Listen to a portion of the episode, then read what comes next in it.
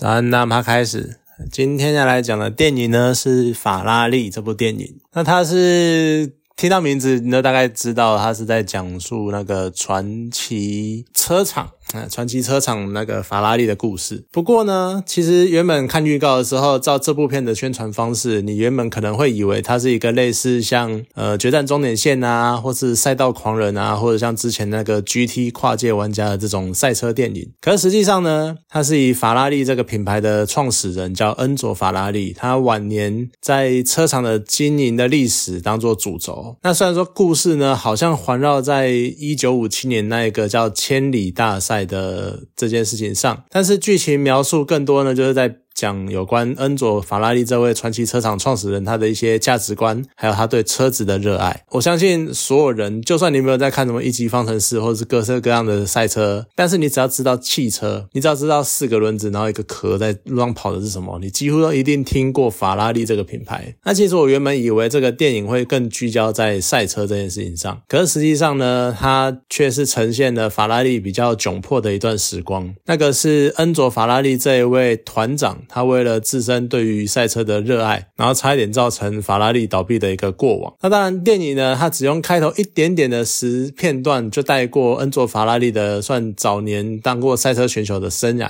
然后紧接着呢，就是他在情妇的床上醒来。其实这样的生活好像。在这种富豪，或者甚至于是在意大利人里面，好像有点见怪不怪，就大家都非常的开放，非常的热情奔放这样子。不过比较令人万味的呢，是恩佐他也在避免要让正宫罗拉知道这个情妇跟私生子的存在，感觉是蛮复杂的关系啦。就或许他是对许多人来说呢，这个渣男恩佐他只是担心，就掌握法拉利一半股权的这个罗拉，他会影响整个法拉利企业的未来。那甚至于呢，连在车厂的存亡之秋就发生了重大事故，然后面临很严重的公关危机的时候呢，恩佐都还要很小心翼翼的安抚罗拉，就是不要不想要让他知道这件事情，怕他表公司。那连在说服罗拉要先把股权代理交给他的时候，都要尽可能委婉的讲这件事情，然后很怕刺激罗拉。可是另外一方面呢，其实我觉得恩佐。多多少少，他也还是有感念到，就罗拉陪伴他这么多年，那两个人又一起创立了法拉利这个品牌的过往，所以他还是其实他应该多多少少是因为这个原因，然后不想去碰触妻子这个心中最软的一块。更何况电影一开始呢，两个人还刚经历那个丧子之痛，就算不讲说公司或利益是什么，恩佐应该再怎么渣都不至于用这么冲击性的消息去打击罗拉。不过其实感触最深的呢，可能还是在经历一九五七。年那个千里大赛一个非常严重的车祸之后，然后公司面临严重的公关危机，结果罗拉兑现了支票的那个举动。因为一开始原本恩佐呢，他以为罗拉是在知道了情妇的存在之后，一个充满报复心态的落井下石。但是完全故事揭晓之后，才发现，哎，原来罗拉他是认真的在考量车厂所面临的公关危机，然后决定做出这样的举动。那当他拿出这些现金，然后要给恩佐去处理后续的那些公关的事宜的时候，今晚毛奇又。是有多少观众跟我一样，就原本也是以为罗拉是为了愤而反咬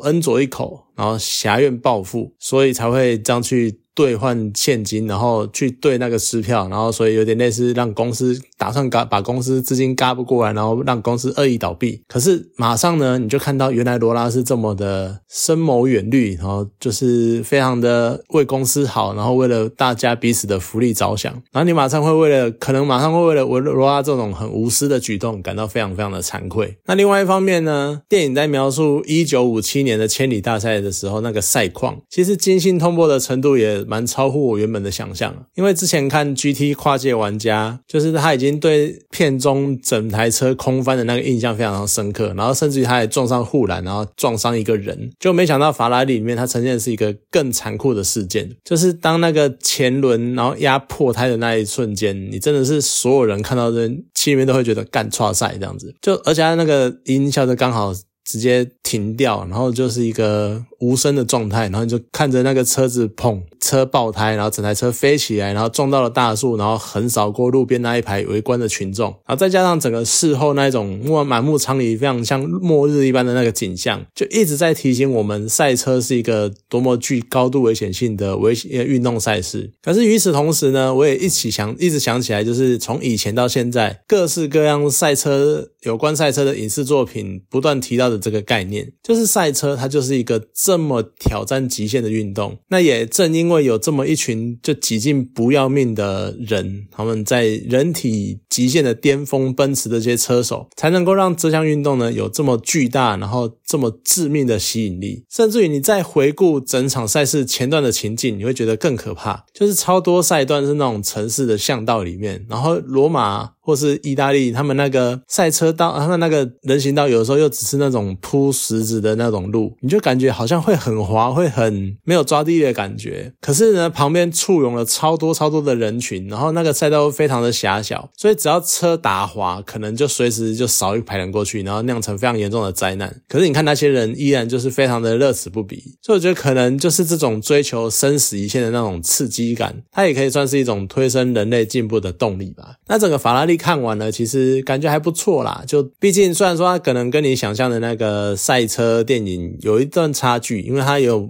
放了很多篇幅在讲讲述讲述那个企业的一些文化或者是一些策略、经济商业策略的一些攻防之类的，然后还有讲述创始人他的一些家庭的八卦背景这样子。可是其实整体来说，我觉得还算蛮有趣的电影。毕竟你可以看到一个传奇车厂他们曾经面临的问题，然后还有当年的一些状况。甚至于是一种时代的感，然后时代的回顾，这样子算是还蛮有趣的一部电影。好了，那今天这部电影呢，就讲到这边，好，谢谢大家。